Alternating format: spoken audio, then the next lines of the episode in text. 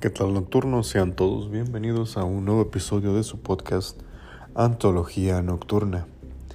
Y pues en esta ocasión quiero presentarles la primera de dos partes en la que estaremos hablando de uno de los gangsters más famosos que ha existido en Estados Unidos, el cual, eh, pues bueno, al nombrarlo, a muchos de ustedes pues se les va a parecer algo interesante o conocido. Eh, bueno, vamos a comenzar el episodio. Así es, pues este episodio va a estar dedicado a eh, pues este gran jefe, a este capo de la mafia Así es, pues me refiero a Alphonse Gabriel Capone, o mejor conocido como Al Capone. Así es que comenzamos.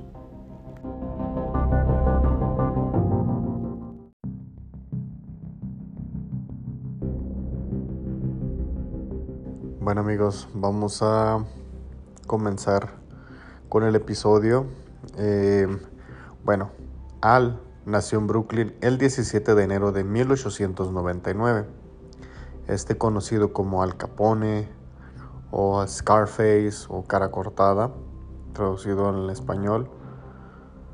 Este apodo que recibió debido a unas cicatrices que tenía del lado izquierdo del rostro provocada pues a navajazos. Eh, pues él estuvo activo, su actividad criminal fue durante los años 20 y 30. Este alcanzó mucha notoriedad durante la era de la ley seca. Eh, él fue el cofundador y jefe del outfit de Chicago. Tuvo una identidad falsa.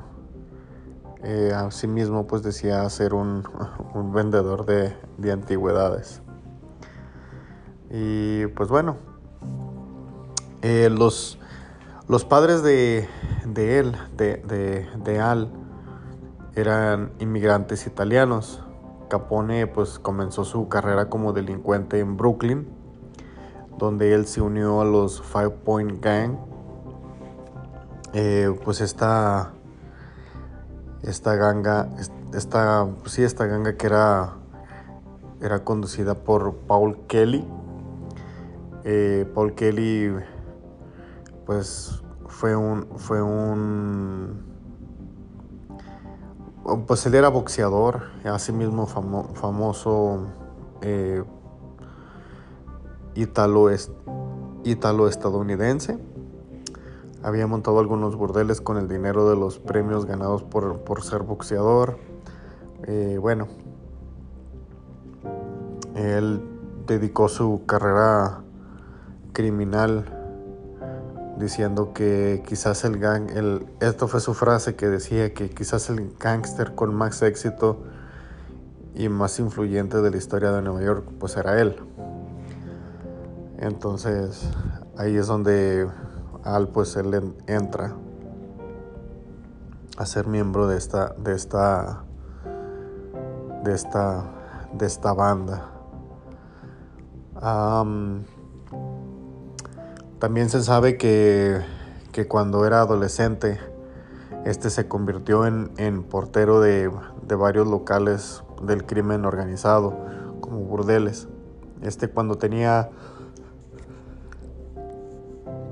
pues se puede decir un poco más de, 20 años de edad, él pues se muda a Chicago y se convirtió en guardaespaldas y hombre de confianza de, de Johnny Torrio este que era un jefe del sindicato criminal que suministraba alcohol, alcohol eh, ilegalmente, era, era precursor del, del a, lo que a lo que ellos le llamaban el, el outfit de Chicago.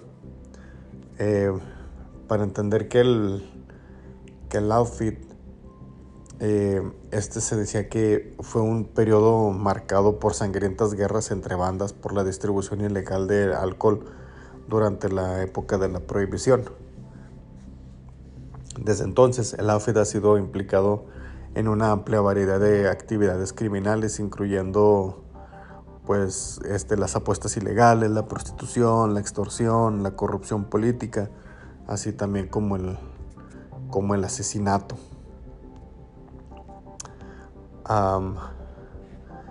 Este, este personaje, Johnny Torrio, estaba protegido políticamente a través de la Unión Siciliana o esta Unión Siciliana de los famosos gángsters de Sicilia. Eh, bueno, un conflicto con el Northside Gang fue fundamental en el ascenso y la caída de, de Capone. Torrio se retiró después de que unos pistoleros casi lo mataran. Perdón. Este pues entre le entregó el control a Capone de, en, en 1925. 1925, pues Capone había nacido en el, en el 1899, tenía algunos 25, 26 años de edad cuando él se hace jefe de la de esa, de esa mafia. Eh, Capone pues amplió el negocio del contrabando a través de medios cada vez más violentos pero sus relaciones mutuamente beneficiosas con el, con el alcalde de Washington, William Hale Thompson, y la policía de Chicago, pues significaban que parecía estar a salvo de la, de la aplicación de la ley. Capone aparentemente se, deleitaba con la atención, como los aplausos de los espectadores cuando aparecían los juegos de pelota. Hizo donaciones a varias organizaciones benéficas y muchos lo vieron como un Robin Hood moderno.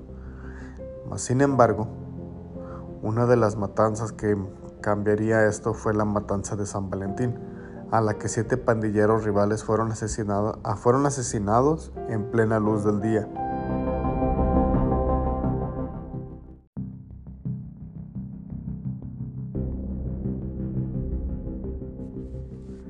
Bueno, entonces así es como Capone eh, pues termina en la cárcel. Pero vamos a ver, vamos a regresar un poquito para ver cómo Capone asume definitivamente el mando de la banda criminal más poderosa de Chicago, que contaba en sus filas entre 700 y 1000 maleantes, así como matones y pistoleros, más aquellos a los que podía recurrir como aliados contratados eventualmente. Aunque probablemente probablemente nunca fue iniciado en la Cosa Nostra. Eh, esta Cosa Nostra es algo de la de lo que es del lenguaje italiano que es nuestra cosa. A causa de su origen napolitano, trabajó como asociado de la mafia siciliana y se adueñó del Hampa de Chicago formando un grupo criminal de orígenes mixtos, marcando una tendencia que se iría contra, perdón, se iría haciendo general tras, tras eliminar a todos sus rivales en una serie de guerras cuyo detonante fue el asesinato de Dean Charles Banyan. Hacia 1926, Capone ejercía el control del crimen en la ciudad, derrota a la banda de Miles O'Donnell y pudo controlar a todas las bandas excepto dos, la de Joe Alieu y la de Bugs Moran. Ante esta situación, Capone tomó medidas y en menos de un mes sus hombres mataron a todos los miembros de la banda de Joe Aiello. Eh, ¿Cómo se convierte Capone jefe de la mafia? Pues en enero de, de 1925 Capone fue emboscado dejándolo conmocionado pero ileso.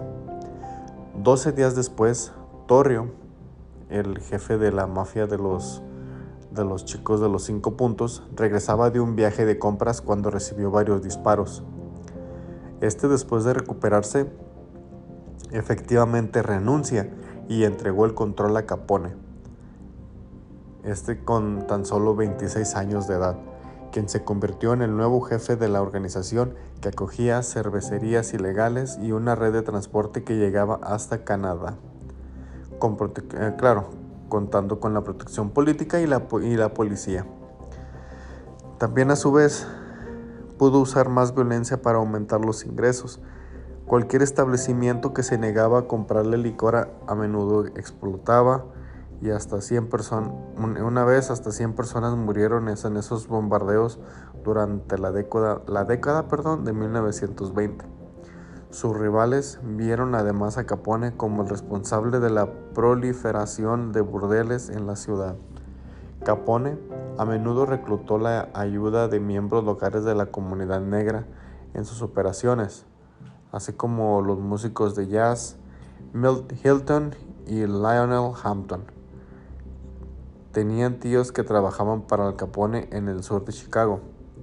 También este fanático del jazz, Capone le pidió una vez al, clarinetista Johnny, Johnny Dodds que tocara un número de Dodds que Dodds no sabía. Capone dividió el billete de 100 dólares por la mitad y le dijo a Dodds que recibiría la otra mitad cuando se, cuando se enterara o cuando se la aprendiera.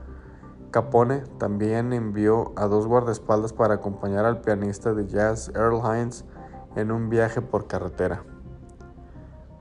Capón se entregó a los cigarrillos, a los trajes, a los trajes a la medida, a la comida y a la bebida gourmet en compañía femenina. Fue particularmente conocido por sus joyas extravagantes y costosas. Sus respuestas favoritas a las preguntas sobre sus actividades fueron, soy solo un hombre de negocios, dando a la gente lo que quiere. Y la otra era, todo lo que hago es satisfacer una demanda pública. Capone se había convertido en una celebridad nacional pública y en un tema de conversación. Este se estableció en Cicero, Illinois, después de usar el soborno y la intimidación generalizada para hacerse cargo de las elecciones del Consejo Municipal, así como las elecciones municipales de Cicero en 1924 y esto dificultó que los Northsiders lo atacaran. Su conductor fue torturado y asesinado, y hubo un atentado contra la vida de Weiss en el Chicago Loop el 20 de septiembre de 1926. La ganga de los Northside usó como estrategia fuera de la sede de Capone en el Harmon Inn con el objeto de atraerlo hacia las ventanas Hombres armados en varios autos luego abrieron fuego con metralletas Thompson y escopetas en las ventanas del restaurante del primer piso. Capone resultó ileso y pidió una tregua, pero las negociaciones fracasaron. Tres semanas después, el 11 de octubre, Weiss fue asesinado frente a la antigua sede de la floristería O'Banion del North Side. El dueño del restaurante Hampton era amigo de Capone y fue, secuestrado y asesinado por Moran y Drushi en enero de 1927. Los hombres fueron la intimidación de Capone que hicieron bien conocidos hasta el punto en que se alejaba de algunas empresas, como los creadores del Vanglo, utilizarían supuestas amenazas de Capone como táctica de marketing.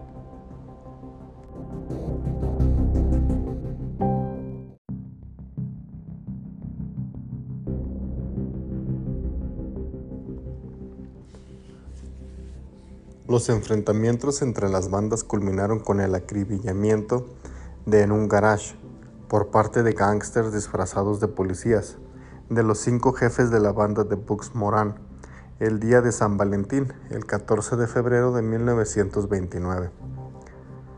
Parte de esa banda había participado en el atentado contra Torreo y a partir de esa revancha el dominio sobre Chicago de Al Capón fue prácticamente absoluto. Aunque los detalles de la matanza de San Valentín aún se discuten y nadie fue procesado por el crimen, los asesinatos son atribuidos a Capone y a sus hombres, especialmente a Jack Machingan, con quien se piensa podría haber realizado los disparos al planear la masacre. Capone intentaba eliminar a su rival, el irlandés Bob Moran, pero este llegó tarde a la cita y escapó. Aunque gravemente herido, la matanza dejó un gran impacto en la memoria popular del país, así como la leyenda de su impacable venganza contra los traidores John Scalise, Albert Anselmi y Joseph Giunta, a los que aplastó de cabeza perdón, a los que aplastó cabeza y cuerpo con un bat de béisbol tras convidarlos a una cena en su cuartel general de Hampton en Cícero. Por lo visto, habían conspirado con John Aiello para asesinar a Capone. Sus cuerpos fueron descubiertos en un camino solitario en Hammond, Indiana, el 8 de mayo de 1929. Pero también este, pese a un oculto carácter atravilario, Al Capone aprendió de su enemigo, el carismático Gino Bannion, a ser magnánimo con los pobres y humildes y mostraba ante la prensa una cara de hombre benefactor, aunque lo único que le interesaba beneficiar era su imagen pública. Contando con, el, con la mayor parte de la opinión común, estaba en contra de la puritana ley seca. Además, cuando estalló la Gran Depresión en 1929, Capone creó un comedor de beneficencia que distribuía entre los desempleados sopa gratuita y leche entre los niños de las escuelas. También su imperio criminal, cuyas finanzas llevaba otro gángster de nombre Jake Gusick, Constaba de cervecerías, destilerías, tabernas clandestinas, almacenes, flotas de barcos, camiones, centros nocturnos, casas de juego, hipódromos, canódromos, burdeles, eh, sindicatos de trabajo, asociaciones comerciales e industriales. Desde una habitación del Hotel Lexington absolutamente controlado por su organización, Capón lo supervisaba todo en medio de un lujo, entre en medio, perdón, de un lujo desmedido. Vestía siempre de seda italiana con colores claros y sus sábanas también eran de seda. Asimismo, tenía su sindicato del crimen. Capone creó el sindicato del crimen con sus ayudantes Frank Nitti, Luis Campana, Guido Cicerone, Gusick y Fischettini y Fischetti. Vicente, Enzo y Guido, entre muchos otros, incluidos todos sus hermanos salvo el mayor Jim Capone, más, más o menos honesto y que trabajó incluso de alguacil con nombre falso. Al se convirtió en el rey del Hampa de Chicago y pese a que su poder no fue mucho más allá de la ciudad y en particular del municipio de Cícero, donde se influjó era aún más que absoluto. Su nombre generaba en todos los bajos fondos del país un sumo terror y respeto. Después de deshacerse de sus rivales y de lograr tener en nómina el alcalde, al jefe de policía y al 60% de sus efectivos, Capone siguió enriqueciéndose gracias al tráfico ilegal de bebidas alcohólicas ocasionados por la ley seca y a través de su vasta red clandestina de salas de juego, se, calcula que, de que en 1927 la fortuna, perdón, se calcula que en 1927 la fortuna de Capone ascendía a 100 millones de dólares. Ninguna de sus propiedades estaba a su nombre, por lo que no hizo declaración de la renta. Y pues eso eh, precipitaría más su caída.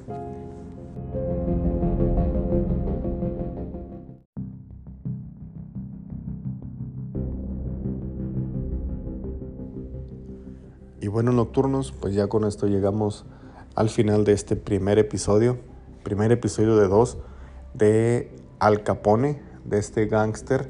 Espero les haya gustado, por favor no olviden suscribirse, seguirnos en las redes de Facebook, Instagram y de TikTok como Antología Nocturna, el podcast. Y pues nada, hasta aquí dejamos este episodio. Pásenla muy bien y gracias por escuchar. Hasta pronto.